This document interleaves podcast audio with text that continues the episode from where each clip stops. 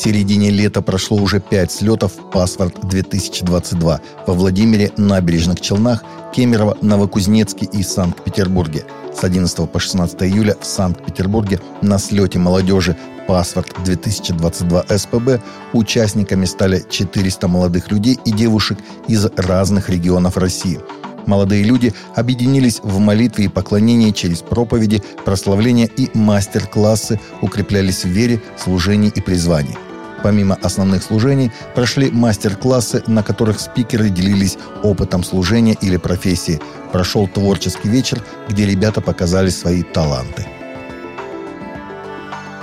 Лидер правой партии «Вперед Италия» Сильвия Берлускони заявил, что уверен в победе коалиции правоцентристов на парламентских выборах в сентябре. В нынешней ситуации важно как можно быстрее провести выборы. Их итогом будет стабильное большинство у правоцентристов, приводит его слова в пятницу телеканал TGCon24.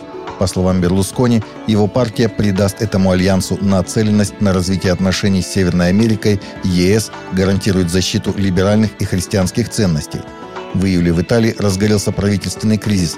Председатель Совета министров Марио Драги в четверг сообщил об уходе в отставку. Досрочные выборы назначили на 25 сентября этого года.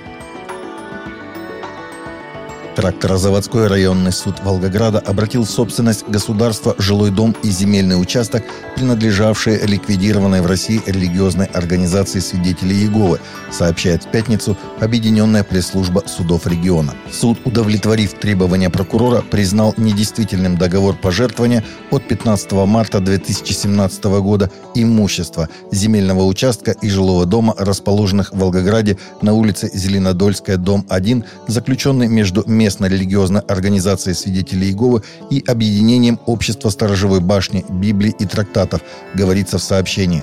Уточняется, что суд применил последствия недействительности сделки путем двусторонней реституции и обратил в собственность РФ спорное недвижимое имущество. Боевики-сепаратисты в неспокойной индонезийской провинции Папуа устроили засаду на грузовик и открыли огонь по пассажирам, убив по меньшей мере 10 человек, в том числе христианского пастора и ранив еще двоих.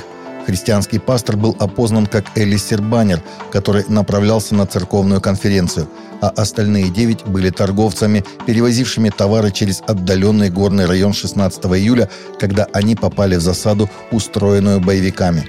Вооруженное восстание за независимость началось в Папуа после предполагаемой аннексии территории Индонезии 1969 году путем референдума, который многие местные жители считают фиктивным.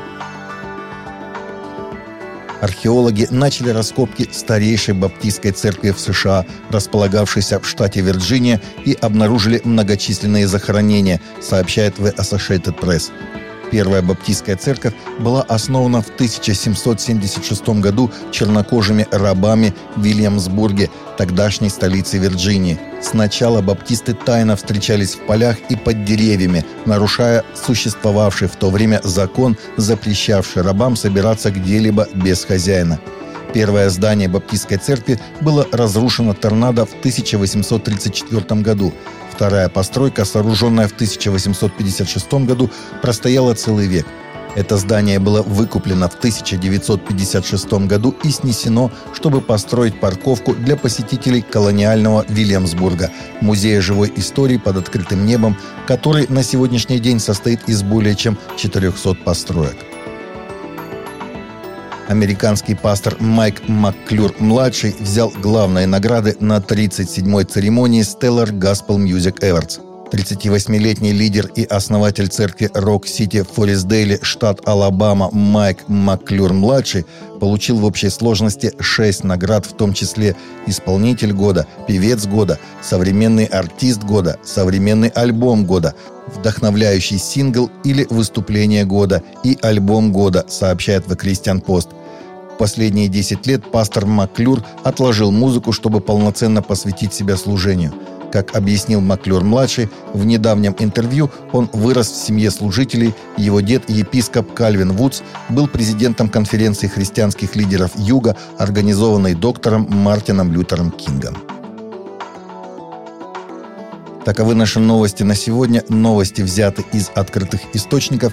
Всегда молитесь о полученной информации и молитесь о мире.